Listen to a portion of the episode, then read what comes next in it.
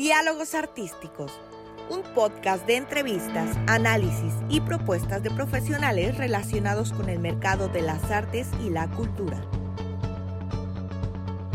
Dedicado a todos los emprendedores culturales que deseen promover proyectos dirigidos a generar en la sociedad la adquisición, la práctica y apreciación de las artes y la cultura. Los dejo con Daniel Osuna. Comenzamos. Hola amigos de Artísticos, los saluda Daniel Osuna y les doy la bienvenida a uno más de nuestros podcasts de diálogos artísticos. De diálogos artísticos se encuentra el día de hoy de manteles largos porque como se dice coloquialmente en México, pues por primera vez estamos haciendo un diálogo del otro lado del charco. O sea, estamos hablando de, nuestro invitado de hoy, que nos va a hablar desde Madrid, España, y ella es Miriam Maya. Miriam Maya, este, muchísimas gracias por estar con nosotros. Primero, antes que todo, quisiera decir del tema que hoy vamos a ver con Miriam. Vamos a hablar acerca de los aspectos psicoemocionales que impiden el éxito de un artista. Este es un tema que el cual poco se habla, pero está presente en, en todas las instancias culturales y en la vida cultural de una manera importantísima que provoca en ocasiones pues, el fracaso o el triunfo de un éxito, de un proyecto cultural determinado. Miriam, muchísimas gracias por aceptar nuestro, nuestra invitación y qué bueno que estás con nosotros. Muchísimas gracias, Daniel, también por darme la oportunidad de poder hacer llegar esta visión totalmente desconocida de los bloqueos artísticos, ¿no? Y eh, de cómo la mente inconsciente, la mente invisible, ¿no? Esta parte un poco automatizada de nuestro comportamiento eh, es la causa de muchas cosas que no podemos entender en nuestra vida profesional. Perfecto. Voy a dar una breve semblanza tuya antes de empezar para ubicarnos un poquito eh, en tu experiencia.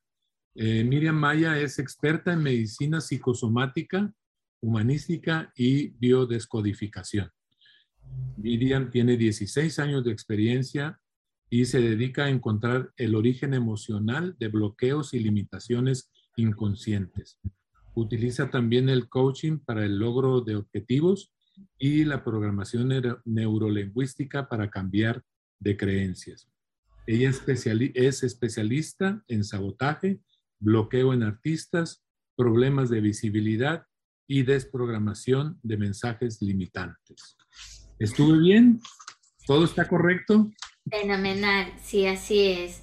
Eh, ya son muchos años, ¿no? Que, que, tocas diferentes herramientas, recursos para poder llegar a diferentes partes del bloqueo, ¿no? Y poder eh, segmentar por fases la progresión del acompañante, ¿no? Del acompañado eh, para que eh, se le dé una solución integral a la problemática. Entonces, eh, por eso tengo un poco todas estas y otras muchas técnicas que también integro, pues para dar solución a, los bloqueos por los que me acude la gente a la consulta. Siéntete a gusto, practicar, porque esto es un diálogo, no es una conferencia, no es nada, es una plática entre tú y yo y nuestro, nuestro auditorio. Y pues empezaremos con la primera pregunta porque cada pregunta tiene una, una contestación muy larga, me imagino. Este, eh, ¿cómo ¿Cuáles son las manifestaciones físicas y mentales que refleja un artista cuando está bloqueado en su carrera? Pues eh, por lo que yo he visto y haciendo una visión genérica, normalmente me he encontrado con personas que tienen eh, problemas físicos a lo mejor en la voz, ¿vale?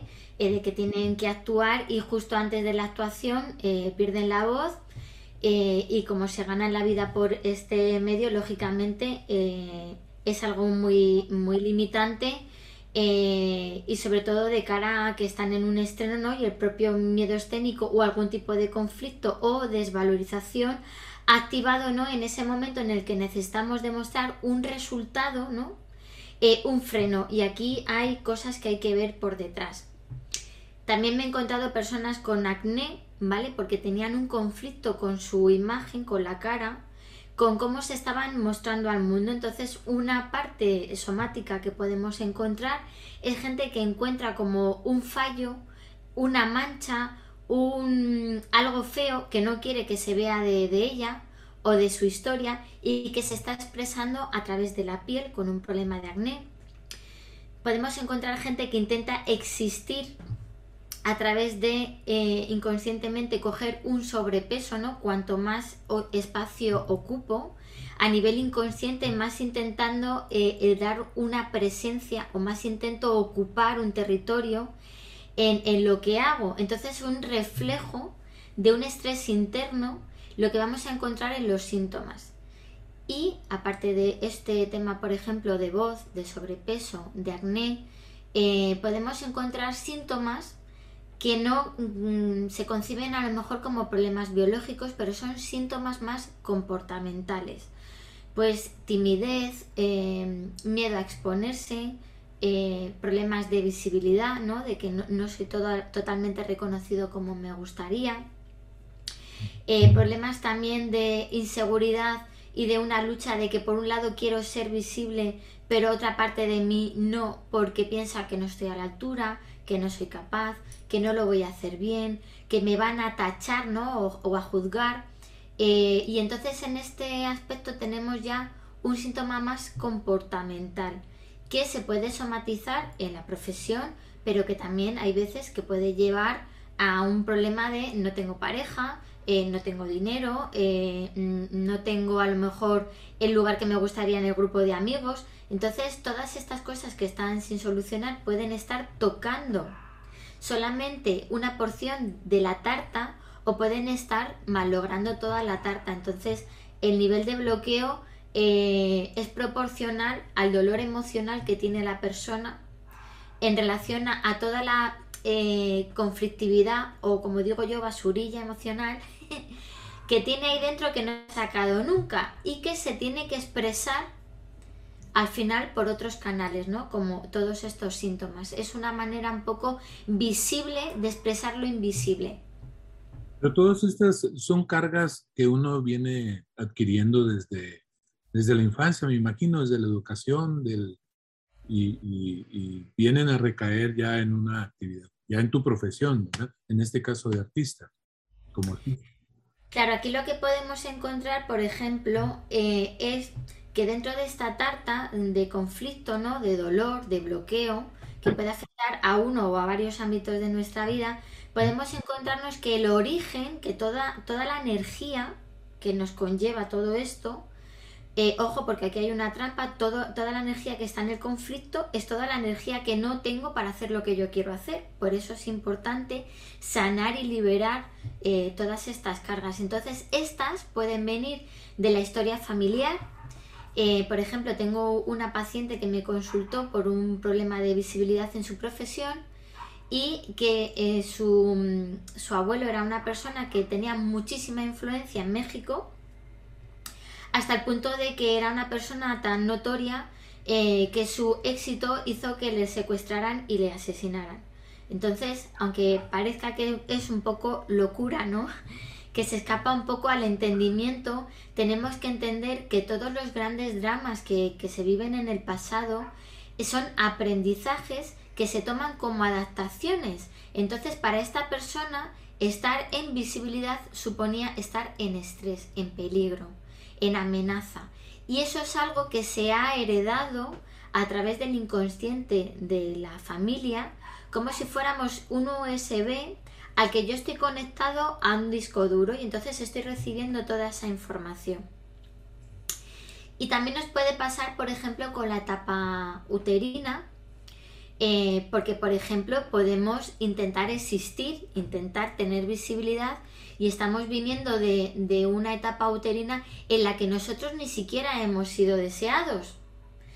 Entonces ese mensaje, ¿no? De que la gente no invierte en mí, de que la gente no me ve, de que me siento poco tenido en cuenta, que estoy siempre relegado en un segundo lugar, que lo que yo quiero no se tiene en cuenta, todo esto viene fuertemente marcado también por toda esta información que está en este disco duro, eh, porque nosotros no venimos eh, en blanco. como si fuera un, un, cuenta kilómetros a cero. Nosotros somos como, como un móvil, ¿no? Yo pongo un poco siempre este ejemplo a mis consultantes, que ya venimos con una serie de aplicaciones, de lenguajes, que nos permiten hacer tareas y gestiones concretas. Eh, entonces, todas estas informaciones que hemos recibido las llamamos programas, informaciones, creencias limitantes. Y entonces, eh, su misión es mantenernos a salvo o mantenernos fuera del estrés, pero no nos permite transitar el camino que nos permite llegar al objetivo que queremos. Todos, eh, de alguna manera, muchas veces no aceptamos los problemas que traemos o los escondemos o, creemos que podemos vivir con ellos y muchas veces pues no, no, no, no lo tomamos mucho en cuenta porque en determinado momento dijo, no, pues lo voy a superar y lo voy a superar y lo voy a superar y en realidad no lo superas, sino que a lo mejor lo reduces, pero no lo superas. ¿Y esto qué, qué mecanismo es este que, que te estoy comentando? Bueno, aquí, aquí eh, está siempre ¿no? esa maravillosa capacidad de superación, la intención, la pasión, ¿no? Que pone uno al querer conseguir sus objetivos, ¿no? Sus metas. Y esa parte es preciosa. Mm, pero tenemos que tener en cuenta que una persona que consigue todo lo que quiere y otra persona que no, nos tiene que dar la medida de que hay algo que ocurre ahí.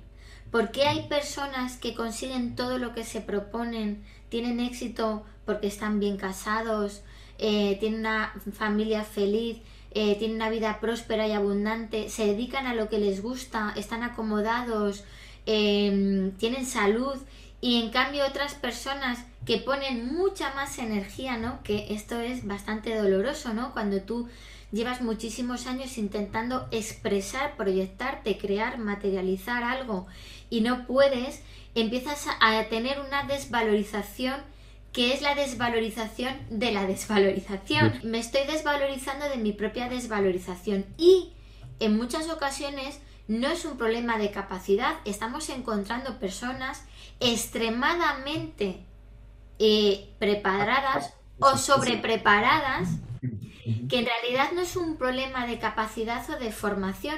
Entonces, ¿qué pasa ahí? ¿Qué, qué dolor se está expresando?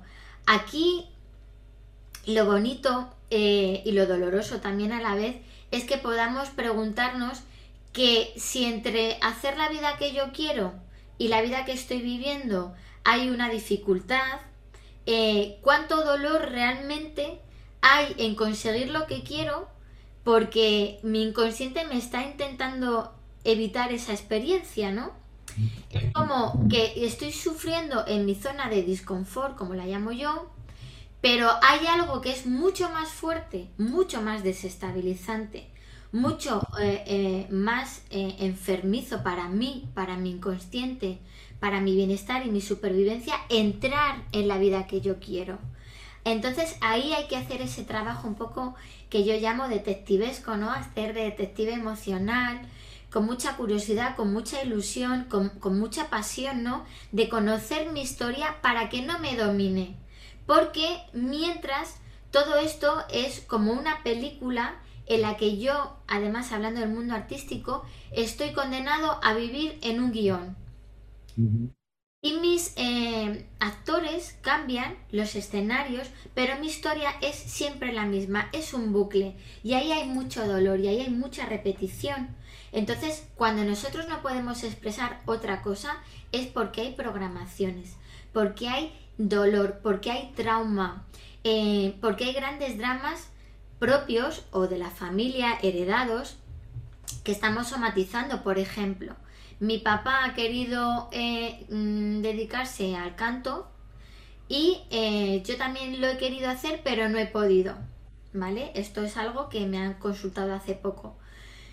¿qué, ¿Qué encontramos aquí? Pues encontramos que el padre de esta consultante no pudo culminar su sueño de dedicarse artísticamente a la canción y aquí el problema que encontramos es que no hay como un permiso, una autorización a sobrepasar a mi papá, porque hay una jerarquía. ¿Vale? Entonces aquí eh, tenemos que entender eh, que es una empresa, ¿no? Está el, el consejero delegado, están los accionistas, están los jefes de departamento, luego está la persona que está por encima de ti y tú que, eres, como decimos aquí, el último pringao, ¿no? el, eh, el último mandado, ¿no? Entonces, ¿qué pasa? Que en las familias hay jerarquía. Entonces, cuanto de más arriba viene, más fuerte es la orden o la prohibición o más em, fuerte es el dolor porque tenemos el dolor del abuelo que vivió esa historia, el dolor del padre y el dolor que te ha llegado a ti, con lo cual son tres veces. Están heredando el argumento de vida, ¿no? Claro, entonces aquí en este, en este, eh, en este guion, eh, lo que estamos encontrando es que varias generaciones se han expresado en este guion, han cambiado sus escenarios y sus actores y yo estoy repitiendo la historia. Pero no soy libre de hacer mi vida. ¿Vale? Entonces a esto nosotros lo llamamos fidelidades familiares o contratos invisibles, porque es un mandato eh, que se desconoce, que por eso hay que entrar eh, pues a través de diferentes técnicas al inconsciente a encontrar esa parte de la mente que nos sabotea sin que nosotros sepamos por qué. Y es que estamos en resonancia con esto. Este ejemplo me gusta mucho porque se repite, ¿no? Que muchas veces nuestros papás quieren que sigamos su, su, su camino y a veces sale bien y hay veces que tampoco sale bien porque a lo mejor no es el deseo real de ese ser seguir ese mandato o cumplir el sueño no materializado como un anhelo, ¿no? Que hay que dar como un regalo de amor para que papá me reconozca. También hay que ver un poco qué parte de nosotros no está en esto o qué personas están en esto y no se están eh, proyectando porque a lo mejor quieren ser banqueros o deportistas. ¿Qué otros aspectos eh, psicológicos afectan a, a, la carrera de un artista? Este, Miriam? Aparte de lo que pues estamos hablando ahorita, que creo que es parte de la pregunta. Sí, eh, aquí los aspectos eh, psicoemocionales, más psíquicos, mm, ¿vale? No psicológicos, estamos en la parte invisible, en la psique, en el, en el inconsciente, en el automatismo, ¿no? Entonces, aquí eh, nuestros síntomas tienen una lógica. Por ejemplo, ¿Para qué yo tengo un problema de voz? Para que se escuche lo que no se ha podido expresar durante un montón de años, a lo mejor en mi familia, porque no me han dado ni voz ni voto, que decimos aquí en España, ¿no? No tengo como opinión, no tengo derecho a hablar. Eh, puede haber también algún tipo de, de, secreto o de vergüenza muy fuerte, pues un incesto, eh, alguien que ha robado en la familia, este tipo de cosas que hay que meter muchísima, muchísima energía en intentar mantener esto en silencio, ¿no?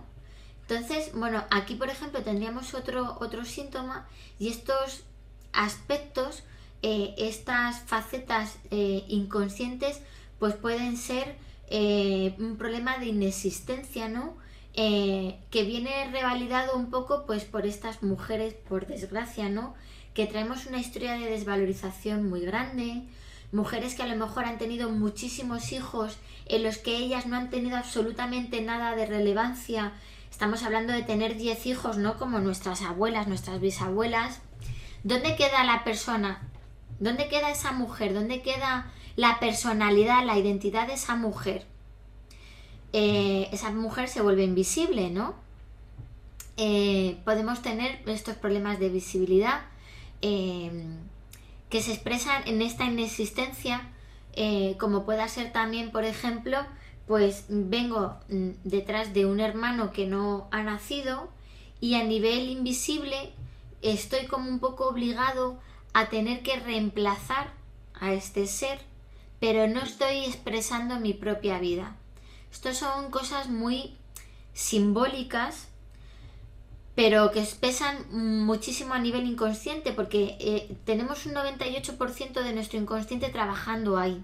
Y entonces yo no tengo espacio libre eh, como si fuera la memoria de un móvil para guardar nada, para procesar nada, para abrir ninguna aplicación. No puedo tener información nueva con una aplicación nueva, porque todo nuestro inconsciente está ocupado de todo esto. ¿Vale? Alguna de estas eh, temas eh, psicoemocionales también es un tema de lucha, de esta parte en la que quiero triunfar, pero por otro lado tengo miedo, porque hay una trampa ahí, ¿no? ¿Para qué no triunfo? Bueno, pues a lo mejor no triunfo porque tengo mucha gente que se ha aprovechado de mí a lo largo de, muchos años y para mí tener éxito conlleva tener que estar viviendo un abuso constante, teniendo que estar sosteniendo a personas que no se sostienen por ellas mismas. Entonces, el problema es que eh, estar en contacto con mi éxito conlleva una serie de cosas secundarias que me producen dolor, que me producen estrés. Y entonces, como no tengo resuelto todo, toda esa parte invisible, todos estos conflictos un poco secundarios, pues nuestro inconsciente es inteligente, te bloquea, te anula, te sabotea, te, te, hace que tengas miedo, que tengas inseguridad, que no quieras ser visible, que no quieras tener éxito, porque es la manera de solucionar otras cosas que están asociadas a esto. ¿Vale? Sí, mucho, mucho también es el miedo al fracaso también. Estoy totalmente de acuerdo contigo en eso. Leí en tu página de Facebook una frase que me gustó mucho. Dice, entre tu síntoma y la fuente que lo origina hay un puente emocional. Y yo te ayudaré a cruzar. Explícanos qué, me imagino que esta frase implica las soluciones y herramientas que tú ofreces como, como terapeuta y nos gustaría saber cuál ha sido tu trabajo, cómo, cómo lo llevas, qué procedimiento sigues, etcétera, etcétera. Bueno, pues em, yo trabajo en una parte también muy bonita de la terapia que es integrar al ser. Eh, porque cuando nosotros estamos en conflicto, lo que nosotros pensamos, lo que sentimos y lo que queremos hacer no es lo mismo. Hay unos cortes, ¿no? O unas fracturas que nos impiden que realmente podamos ser un ser unificado. Y esto es porque hay duelos sin hacer. La gente entiende duelos solamente cuando fallece alguien, pero duelos es he perdido una gran oportunidad profesional, una gran audiencia, un gran papel, em, no he tenido el amor de, eh, o el reconocimiento de mis padres y eso es como una revalidación sin la que yo no puedo salir al mundo, ¿vale? Em, entonces, el, trabajar en integrar este ser también eh, pasa por estos puntos, ¿no? Yo estoy somatizando, por ejemplo, el que no tengo ofertas, el que no se me tiene en cuenta, eh, pero hay que encontrar la lógica, ¿no? Entonces, cruzar ese puente es mi síntoma, mi bloqueo está en un lado del puente, en una orilla, y la solución está en el otro. Entonces, la descodificación biológica, la psicosomática, lo que hace es encontrar la lógica que ha, establecido tu mente, tu psique, tu psicología, tu parte filosófica, tu parte emocional, eh, porque tu síntoma es la solución a un estrés mayor. Entonces, eh, lo que hay que encontrar es primero cómo ha habido una lógica eh, que establece este, esta consecuencia, este síntoma, y de qué me está evitando estar en contacto. Porque si lo que yo vivo es más ecológico para mí que estar en contacto con lo que yo persigo, porque hay un dolor, ¿no? O porque hay un estrés en relación a eso que anhelo. Y entonces encontrar toda esa lógica, por ejemplo, ¿no? Eh, me ocurre que me llegan pacientes fuertemente castrados en el ámbito familiar muy desvalorizados, eh, porque bueno, todos, por desgracia, sabemos que la profesión del mundo artístico es, ¿en serio vas a hacer esto? Esto eh, es una chingada, ¿no? Es una pendejada, esto... Eh, es, un de hambre. Es, para gente que no tiene futuro, no te va a dar de comer, entonces siempre está como esta estigmatización de la profesión. Ciertamente familiar y socialmente está totalmente desvalorizado, ¿no? Así es, ¿verdad? Tú que estás también en, el mundo eh, artístico y, que ves constantemente, ¿no? Estas personas que intentan hacer cosas y que realmente tienen talento, ¿no?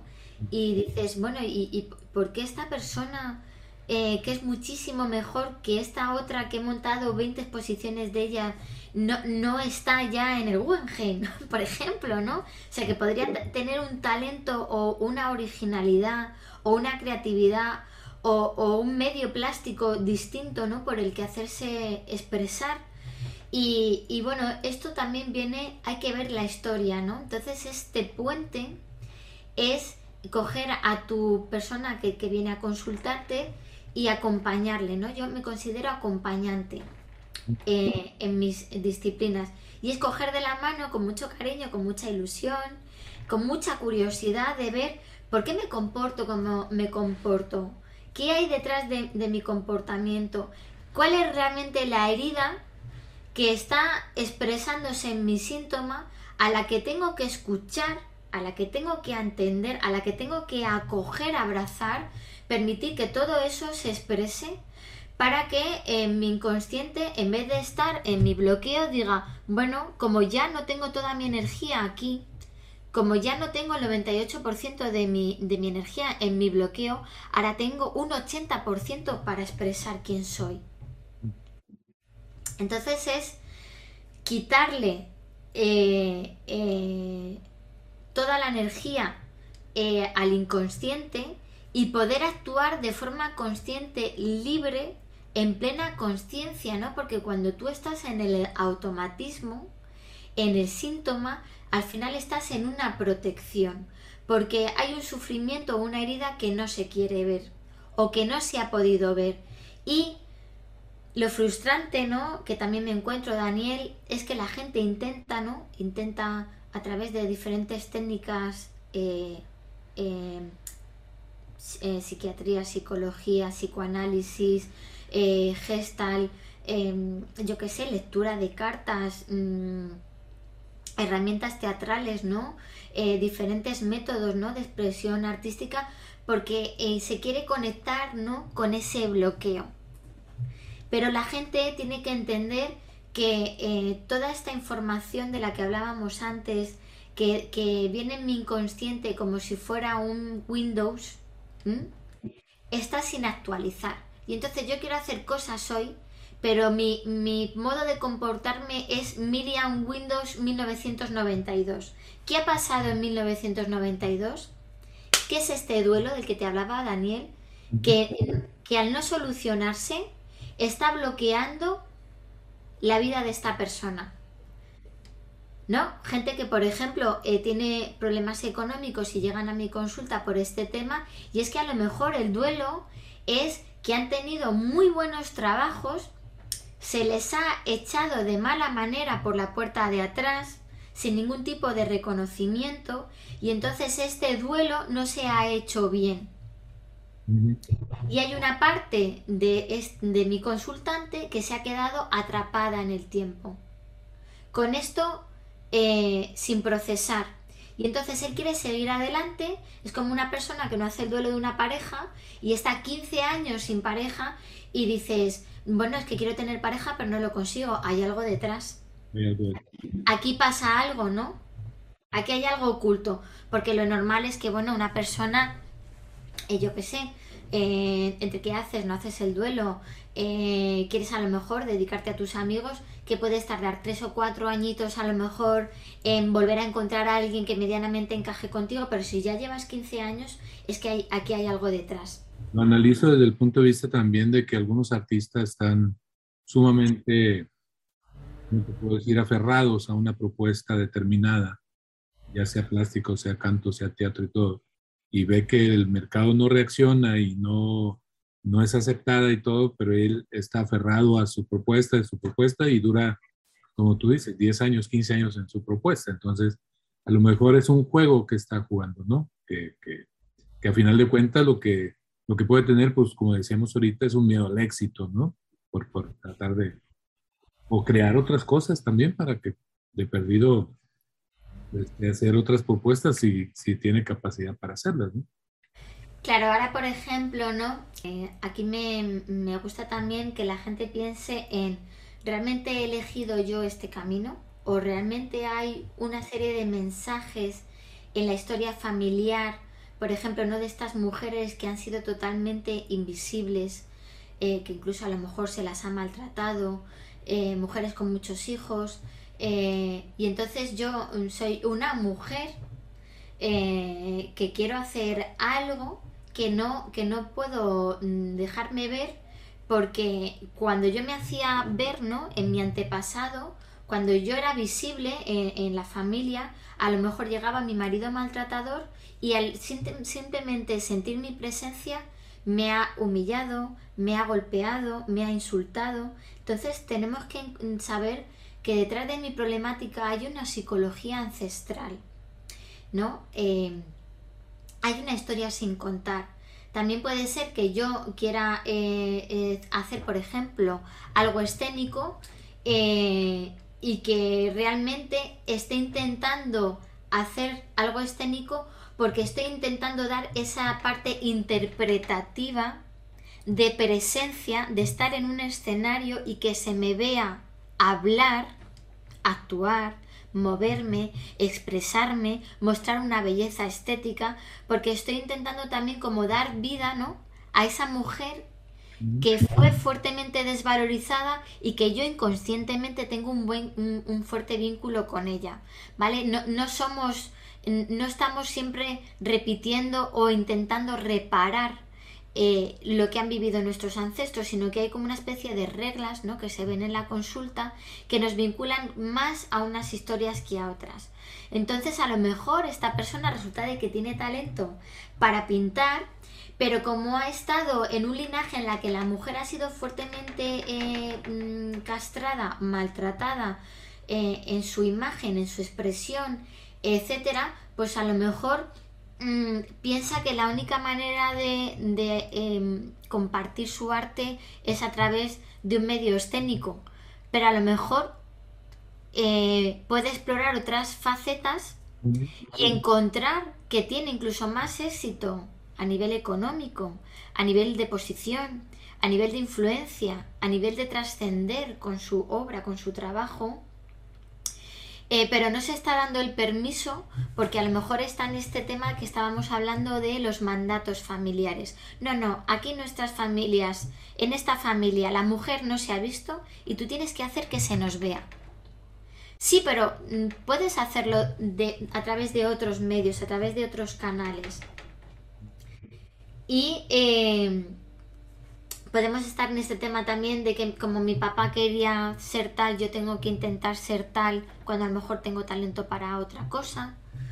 Y, y, bueno, eh, se pueden dar estos, estos temas también. Eh, podemos estar en una problemática de, por ejemplo, una persona que haya sufrido una fuerte humillación eh, y que nosotros mm, mm, ante el miedo al fracaso, ¿no?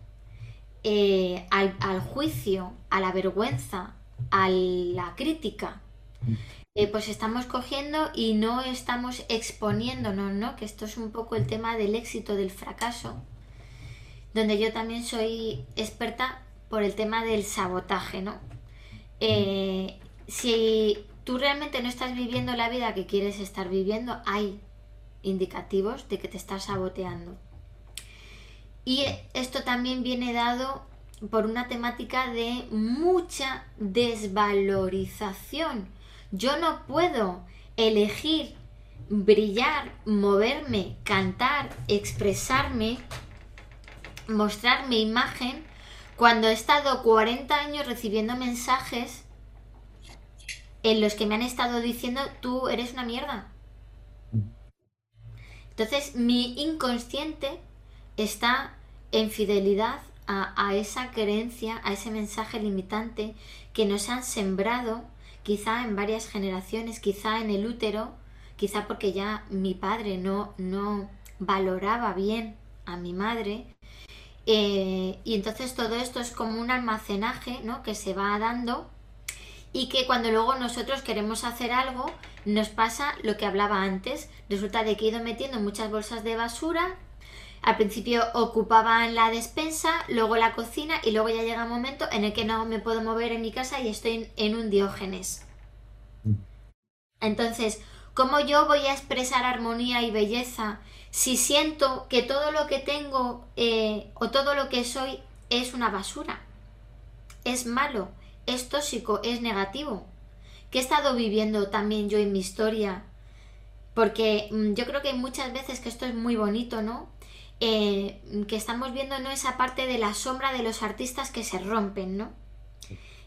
Esa parte del artista que está eh, pues alcohólico, adicto, eh, que de repente tiene mucho éxito y no, y es porque ellos realmente, el bloqueo del artista es porque tiene que sublimar una historia de mucho dolor y hacer belleza y arte cuando tienen mucho sufrimiento dentro.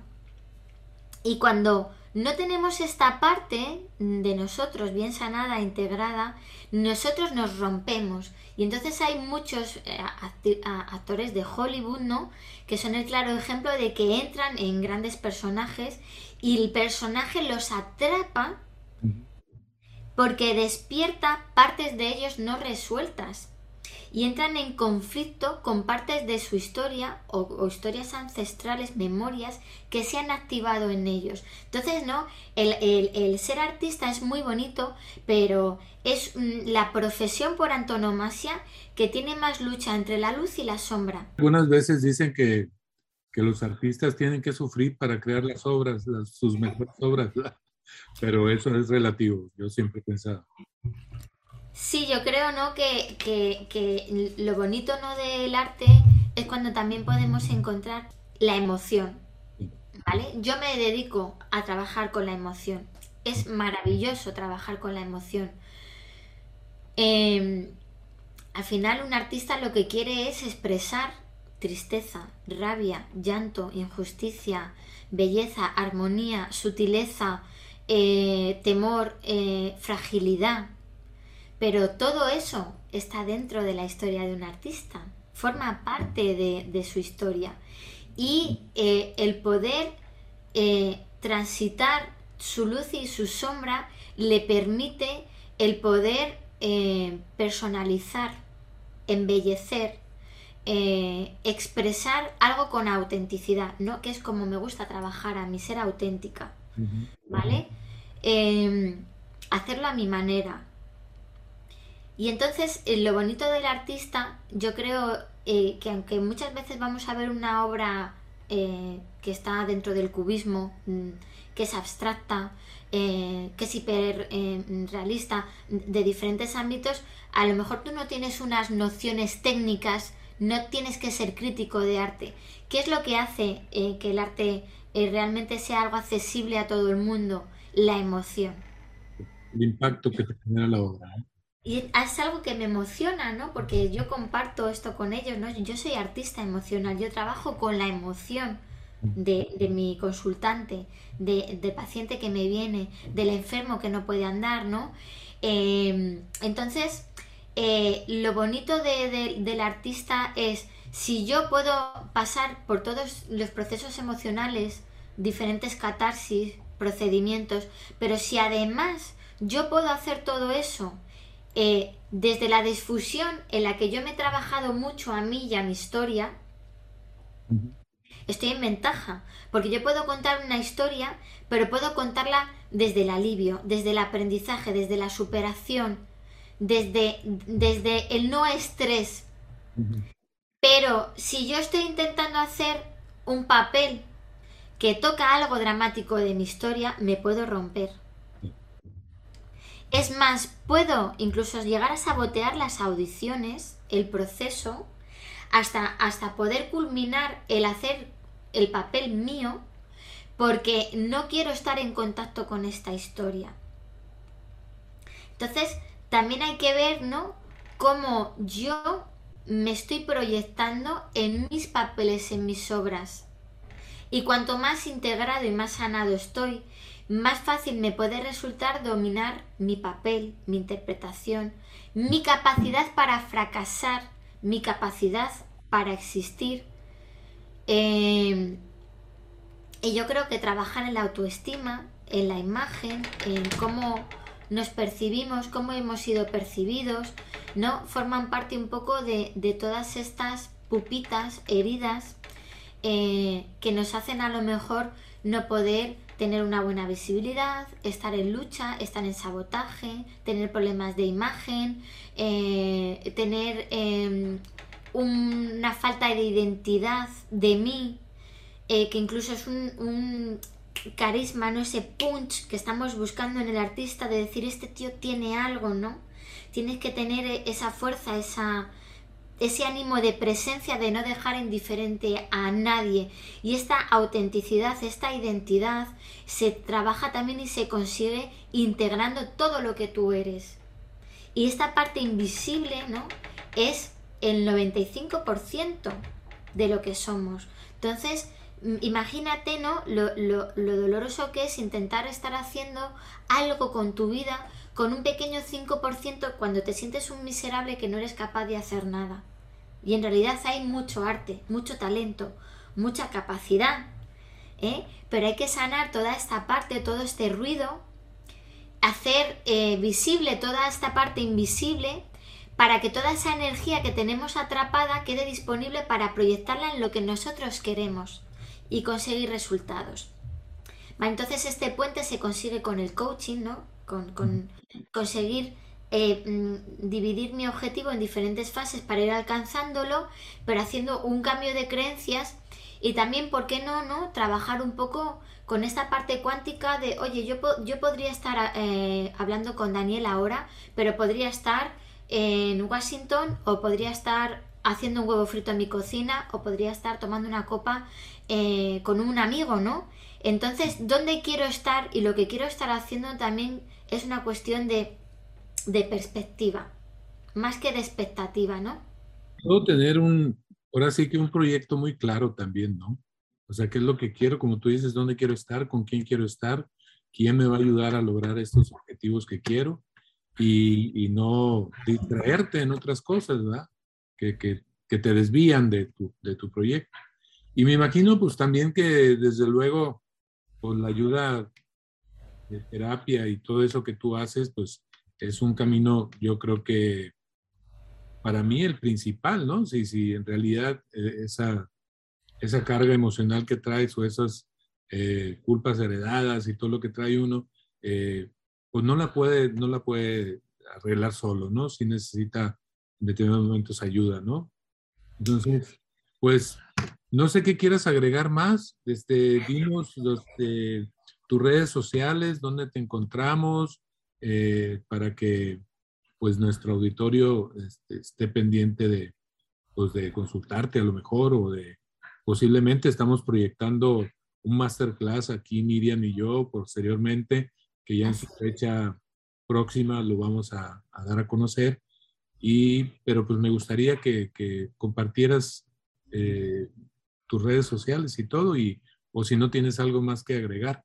Yo estaba pensando también algo de los aspectos externos que influyen en los artistas, pero más que todo externos sociales, pero ya lo platicamos acerca de, de cómo se desvaloriza el arte en la sociedad, en la familia y todo eso, ¿no? Pero... Sí, también mm, tenemos que tener muy en cuenta, Daniel, como dices, el, el ámbito externo familia, sociedad, la educación, la estigmatización de la profesión y eh, el momento coyuntural tan particular, excepcional en el que nos encontramos, ¿no? Con eh, el problema de que eh, cancelan las audiciones, las interpretaciones, las exposiciones, entonces la gente también explorando, integrando su, parte inconsciente, eh, empiezas a estar también en contacto con todas tus fortalezas, todos tus talentos y puedes empezar también a, generar ¿no? alternativas que te permitan seguir viviendo del arte, pero a lo mejor no es donde tú quieres, como tú quieres, eh, como tú tienes pensado, ¿no? Sino que hay que contemplar ¿no? esta mm, realidades alternativas, ¿no? Que nos da un poco la visión cuántica de qué otras cosas puedo estar haciendo, ¿no? Em, pues por ejemplo, tengo una persona que me consultó eh, con muchísimo talento, eh, que es barítono, y que bueno, en esta situación pues yo le di el acompañamiento eh, para que retomara clases de canto que él estuvo dando, ¿no? Para tener otra forma de ganarse la vida mientras que las funciones quedaban aplazadas. Y te digo eso, pues como por ejemplo otra persona que también se dedica al canto, y que eh, pues a través del de, mundo de la terapia ha encontrado también ¿no? cómo ayudar a otras personas eh, a trabajar con la voz, con la emoción. Entonces, mm, no tenemos que estar siempre en el ámbito de eh, pagar una entrada y que se me vea. ahora mismo también la diversidad en el servicio que ofrezco, la originalidad, los canales por los que llego, pueden hacer también que tenga muchas alternativas y son cosas, ¿no? Que bueno, yo soy una persona que tengo muchísima imaginación y originalidad y creatividad y que se puede, ¿no? Eh, hacer como un brainstorming también de hacer propuestas concretas, ¿no? O de explorar qué se le da bien y cómo eh, luego proyectar todo esto de cara a no estar tan sujeto a los canales establecidos, ¿no? Voy a una obra de teatro, pongo una exposición, hay mucho más, hay mucho más, ¿no? Y, esta parte también externa, si también tiene mucha, mucha, mucha importancia para nosotros, es porque también estamos muy en referencia externa y no en referencia interna. Y eso es algo que hay que trabajar. Porque al final de cuentas es lo principal, ¿no? Si no estás, como tú decías, pues lo interno es el 95% y lo externo es el el 5, ¿no? Yo creo que eso, eso hay que solucionarlo. Si no solucionas lo de adentro, es muy difícil que soluciones lo de afuera, ¿no? Lo que pasa es que también es un pensar mío, a lo mejor las cosas han cambiado. En México como que existe todavía el tabú ¿ah? de que si vas al psicólogo, pues estás loco, no, ¿para qué vas?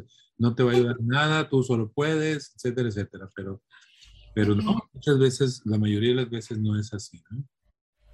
Claro, aquí con el, terminando para el, tema de estar en referencia externa, también habla de que el, exterior va a estar tocando las heridas que yo tengo sin eh, solucionar para que yo madure y también me autoemplee, ¿no? que me proyecte solo en mis proyectos, que haga mis propias producciones y en relación al tema de acudir a alguien que te ayude, lo primero de todo, comentar que esto tiene absoluta confidencialidad, con lo cual es como quien va a aplicarse un tinte, si quieres lo cuentas, si no, no. Eh, lógicamente el, cambio se nota, que para eso vienen, ¿no? Eh, pero hay que desmitificar, ¿no? Y quitar el estigma de que por pedir ayuda eh, me pasa algo. si tú vas a una persona que te pone bonito si tú vas a una persona que te hace un entrenamiento personalizado porque tú eres artista, ¿no? O tienes una función, eh, si tú tienes un preparador vocal, entonces, mm, si tú tienes un entrenador para todo eso, ¿por qué no tienes un entrenador emocional? Claro. Claro. Eh, eh, y si tú vas a alguien que te hace una limpieza dental o un podólogo o una persona que te limpia en casa, ¿qué pasa con la higiene emocional? ¿Quién limpia tus conflictos, tus problemas, tus dramas? Tus duelos, tus emociones y eso que no limpiamos y que no gestionamos son todas estas bolsitas de basura que, luego ocupan todo nuestro ser, todo nuestro espacio y que no nos permite expresarnos. Entonces yo les animo a que lo hagan. Aparte, eh, la gente que viene a, través de tu canal tiene un 50% de descuento en la primera consulta para que expresen, mira Miriam, mi problema es este y quiero saber eh, cómo lo ves tú, qué orígenes pueden estar detrás de esto y cómo vamos a trabajarlo. Y esto eh, lo ofrezco ¿no? al 50%. Mm, mi Instagram es psicosomática guion baja Miriam, la segunda Y, guion bajo Maya. Psicosomática Miriam Maya, ¿vale? Con guiones bajos entre medias. Eh, tengo una fanpage también en Facebook. Eh, también, bueno, mm, no tengo problema en que me agreguen a mi Facebook personal, Miriam Maya. Y, bueno, pues invitarlos a, que, sigan este podcast, a que estén pendientes de la masterclass que vamos a hacer y, que me puedan escribir por correo electrónico también. Eh, mi correo es liberacionmaya.gmail.com y que me puedan, bueno, pues contactar si quieren eh, a través de pues, redes sociales, luego hablar por el WhatsApp, a través de la consulta eh, personalizada al 50% y, que se animen, que tienen mucho que ganar y no tienen nada que perder, que es lo que digo yo, aparte de que es muy bonito, muy emocionante. Y también eh, me gusta puntualizar, Daniel, eh, si me permites, que todo lo que se trabaje en el ámbito de, mi profesión, de cómo me, veo yo, eh, es algo que lógicamente va a cambiar cómo te ves tú, cómo te perciben en la familia, en tu casa, eh, la pareja, los amigos, profesionalmente, económicamente, posicionalmente, ¿no? En, categorías, ¿no? Eh, ascender en mi profesión. Entonces, yo no lo veo como un gasto, yo lo veo una inversión. Si quieres salir del punto en el que estás, tienes que hacer algo diferente, muy, muy diferente como esto. Ahorita que estabas platicando eso, que pues, alguien se pinta el pelo, o se arregla las uñas, o se compra un vestido. Uno cree que el alma no se ve, pero el alma sí se ve. Y se ve cuando, más se ve cuando está arreglada. Entonces, sí, yo creo que, ese es un punto importante. Sí, yo creo que además, justo como el alma se ve, Daniel, qué bonito que hayas dicho esto, porque el alma se ve y es justamente algo que hay ahí que no queremos que se vea, ¿no? Que podemos estar saboteando el éxito o el exponernos o el tener visibilidad audiciones, ofertas, porque entonces hay que ver también ¿no? esa parte del alma que no le hemos hecho caso y, empezar a integrarla, ¿no? Y sabes cuando se te nota cuando ya no tienes las basuritas esas adentro. Y que si las tienes tampoco pasa nada, que hay que estar orgulloso de lo que se te da bien y de lo que se, te da mal y, y nadie es perfecto, no pasa nada. Pues muchísimas gracias, Miriam. Fue un placer haberte saludado y próximamente nos vamos a ver. Te felicito por lo que estás haciendo y eh, creo que, estás realizando un trabajo muy importante dentro de este ramo. Te agradezco muchísimo y a ustedes, amigos, auditorio, pues muchísimas gracias por eh, acompañarnos en este podcast y nos vemos en el próximo podcast. Muchas gracias y hasta luego. Gracias también Daniel por la oportunidad. Gracias por acompañarnos en este diálogo artístico. Te dejamos nuestras redes sociales arroba artísticosmx en Facebook, Instagram y YouTube. Nos escuchamos en el siguiente episodio. Hasta luego.